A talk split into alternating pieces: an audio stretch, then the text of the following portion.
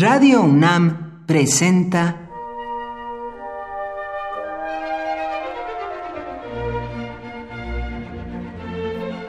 Cuaderno de los Espíritus y de las Pinturas por Otto Cázares.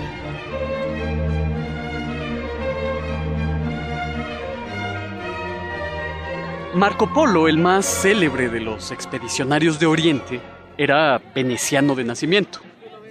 Dictó las memorias de sus viajes a un compañero de celda en una prisión en Génova.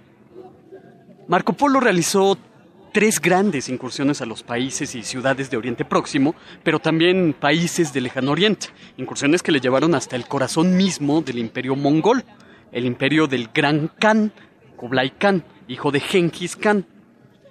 Para Kublai Khan, Marco Polo realizó funciones de embajador menor y después de 27 años de embajadas y de viajes, regresó a tierras italianas y cayó preso en manos de navíos genoveses en las más extrañas circunstancias. En cautiverio, repito, dictó sus memorias a un compañero de prisión, de nombre Rustiquelo de Pisa.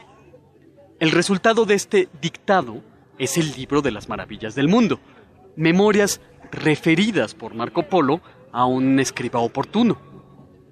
El libro de las maravillas del mundo es un texto que ha excitado la imaginación de la humanidad desde su aparición, últimos años del siglo XIII, 1298. Relata maravillas que pueden contarse por cientos. Referiré solamente una, pero advierto, cualquier semejanza con nuestra realidad nacional es una desafortunada coincidencia. Marco Polo habló del paraíso de los asesinos.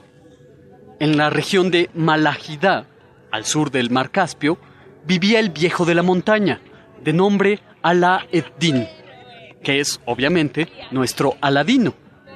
Ala Eddin era el jefe y guía en todo sentido de la secta de los Ash-Shashiyum, palabra Ash-Shashiyum, de donde proviene asesino, que significa consumidor de hashish. Porque se sabe bien que los integrantes de la secta perpetraban sus crímenes bajo los efectos del hashish. Para engrosar las filas de su banda de matarifes, Alaeddin hacía buscar a jóvenes atléticos por las ciudades. Los sumía en un sueño profundo, con opio, y los hacía despertar en un valle hermosísimo más allá de toda medida, con palacios, aves exóticas, manantiales, bellísimas mujeres que cantaban y bailaban. En una palabra, Alaeddin hacía creer a los jóvenes que estaban en el paraíso.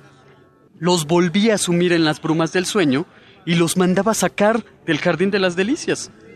Los muchachos, al abrir los ojos, pues muy factiblemente se entristecían por volver a las condiciones normales de la existencia después de haber visto lo que habían visto.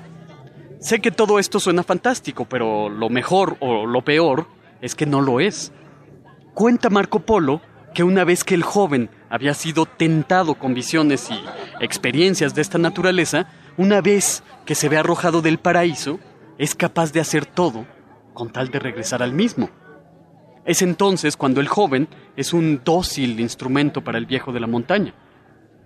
Cuando éste quería matar a alguien, solo tenía que ordenárselo a un joven con la promesa de reivindicarlo en el jardín. En suma, el integrante de la secta de los asesinos, expulsado momentáneamente del paraíso, asesina con tal de regresar a él. Aquí me detengo, que el asesinato es la sombra que nubla nuestros días. Alto ya cantaría el poeta Virgilio, que la sombra a los cantores suele hacer daño. Por hoy, Otto Cázares cierra el cuaderno de los espíritus y de las pinturas.